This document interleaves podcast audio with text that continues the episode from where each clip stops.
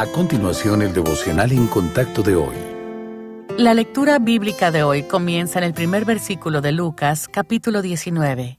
Habiendo entrado Jesús en Jericó, iba pasando por la ciudad, y sucedió que un varón llamado Saqueo, que era jefe de los publicanos y rico, procuraba ver quién era Jesús, pero no podía a causa de la multitud, pues era pequeño de estatura.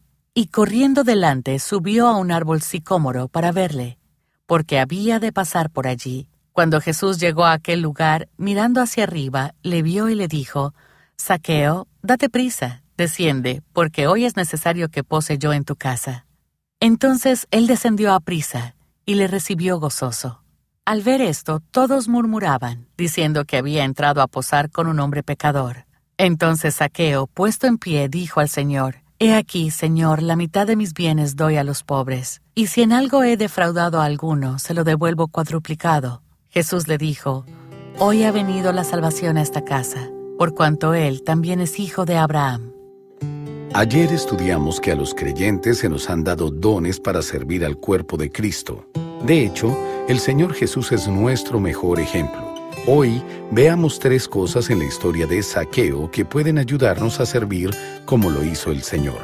En primer lugar, atención. Aunque estaba rodeado de una multitud, Cristo notó a un hombre en particular que estaba subido en un árbol. Saqueo era odiado y rechazado por ser un recaudador de impuestos. A pesar de su riqueza, algo faltaba en su vida y Cristo reconoció su necesidad. La gente a nuestro alrededor está buscando esperanza, pero a menudo estamos demasiado distraídos para darnos cuenta. En segundo lugar, accesibilidad. Cristo se dirigía a Jerusalén para llevar a cabo el acto más importante de la historia de la humanidad, nuestra redención. Sin embargo, se detuvo para comer con un hombre espiritualmente necesitado. ¿Qué podría ser tan importante que le impida a usted darles a otros de su tiempo? Y en tercer lugar, aceptación.